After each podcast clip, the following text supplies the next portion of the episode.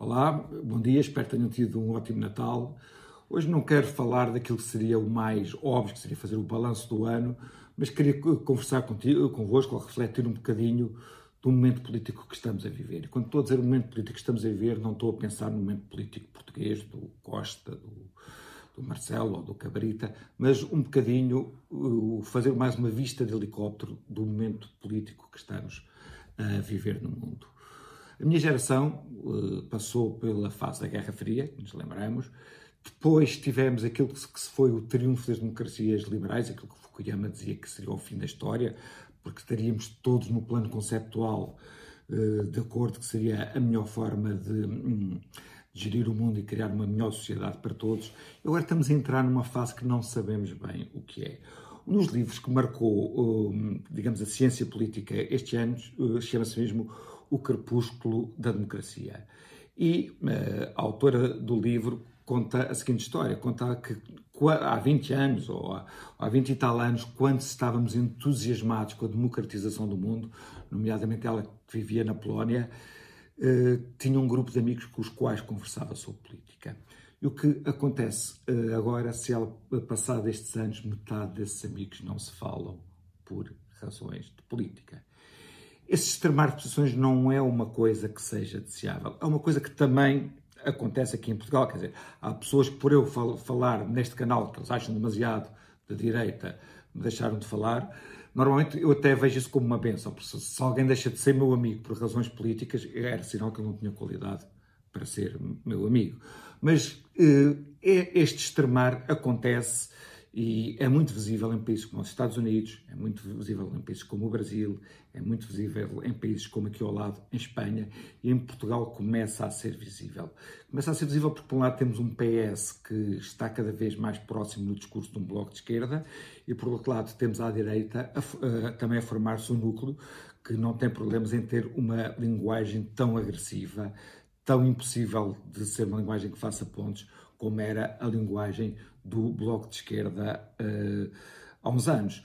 Quando nós criamos uh, este mundo extremado, normalmente temos uma ideia de mundo ideal muito fanática. Quer dizer, quando nós temos uma ideia de mundo ideal, isso normalmente dá mau resultado.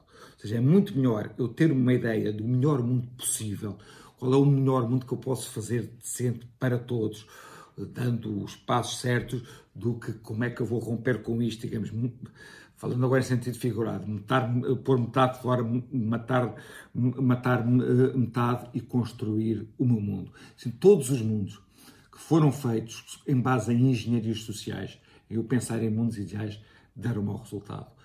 Nas ciências sociais, muitas vezes nós não podemos construir experiências como gostaríamos.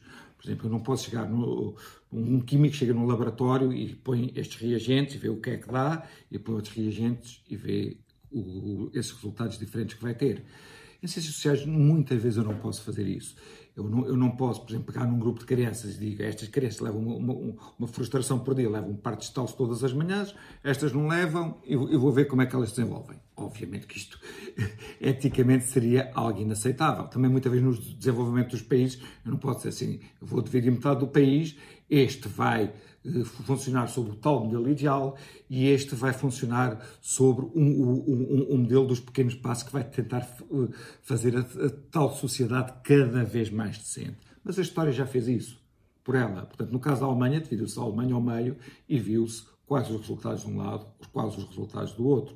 No, no caso da Coreia, também se viu o país, aí é que foi rigorosamente ao meio, até foi um paralelo, e viu-se quais os resultados de um lado, quais os resultados do outro. Quer os resultados em termos de económicos, hum, de bem-estar dos cidadãos, foram piores nesse mundo ideal, quer também no, hum, no, no, no caso da violência, portanto, houve muito mais coerção, muito mais violência dentro daqueles que acreditavam que deveria haver o, o, mundo ideal do que aquelas pessoas mais flexíveis que achavam que o mundo se deveria, digamos, ir fazendo. Em, em, em, eh, em Portugal não, eh, não há, ou seja, embora estejamos nesse campo, eu penso que não há tantas razões para, eh, para termos para termos umas posições tão extremadas como a que temos agora. Portugal tem um problema enorme, que é um problema de desenvolvimento económico, mas não tem um problema complicado de de regionalismos exacerbados, como tem a Espanha, não tem um choque de civilizações como tem a França. Eu acho que Portugal não é um país excepcionalmente difícil de, de gerir. O que nós temos para fazer de Portugal um país mais interessante é, sobretudo, o, o reunir os nossos esforços para termos mais desenvolvimento económico que possam atenuar as diferenças que nós temos. Porque há uma coisa que, que eu acredito e que, que se calhar eh, até acredito mais do que. Do, do, do, do que algumas pessoas que também estão na minha área partidária. Eu acredito num Estado social. Acredito num Estado que não deixe ninguém para trás, que tenha, hum, que tenha boas, hum, boas condições de saúde que podem ser prestadas pelo Estado ou podem ser prestadas por privados, por exemplo, no caso da Alemanha, que é dos países que está, uh, uh, digamos, a reagir melhor nesta crise da pandemia, são maioritariamente prestadas uh, por, por, privados, mas um Estado que seja inclusivo, que não deixe ninguém para trás. Se nós, no caso de Portugal, continuarmos a ter um Estado sem crescimento económico e um Estado que que tem uma bomba demográfica, aquilo que pode ser o nosso bem-estar, aquilo que pode ser o nosso futuro como não vai ser uma coisa boa, vai ser uma coisa muito clivada e penso que não é, não, não é uh, para isso que, que, estamos aqui, e especialmente numa quadra natalícia, que haja esperança que tudo corra pelo melhor. Então, até para o ano, um abraço a todos.